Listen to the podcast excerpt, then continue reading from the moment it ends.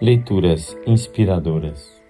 Leitura do livro O Encontro Real de Roberto McAllister. Capítulo 2, terceira parte.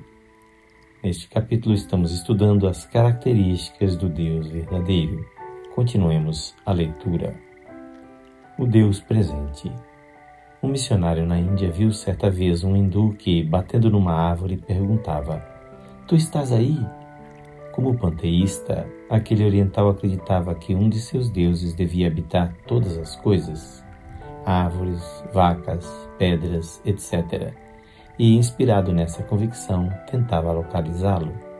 Para localizar ou chamar o nosso Deus a fim de com ele termos um encontro, não precisamos tocar sinos, queimar incenso ou bater em árvores. Ele está presente, aqui bem perto, ao nosso lado. Esta verdade sobre Deus talvez nos assuste.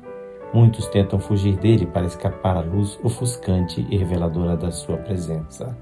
Outros conseguem ignorar a verdade de sua onipresença, já que a cegueira serve a seus propósitos. Mas nada muda o fato de que Deus está sempre presente. Ele está presente na hora da tentação, quando sinuosamente vem o inimigo para seduzir-nos ao mal. Quando cedemos a esta voz e caímos, Ali está Deus, não como um espia ou intruso, mas como alguém que só deseja amparar-nos. Também na hora do arrependimento, ele se faz presente. Quão glorioso é sentir a certeza do seu perdão.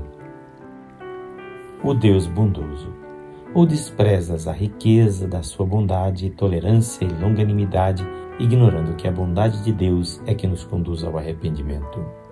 Romanos 2:4 o salmista escreveu que os caminhos de Deus são insondáveis, como insondável é a riqueza de todas as suas virtudes. Sobre a sua bondade, porém, não pode haver a menor dúvida. Basta lembrar as inúmeras vezes em que, nas narrativas bíblicas, ele se mostrou bondoso para com os que nada mereciam. Por ter aguda compreensão dessa qualidade divina, Davi cantou no Salmo 23, versículo 6.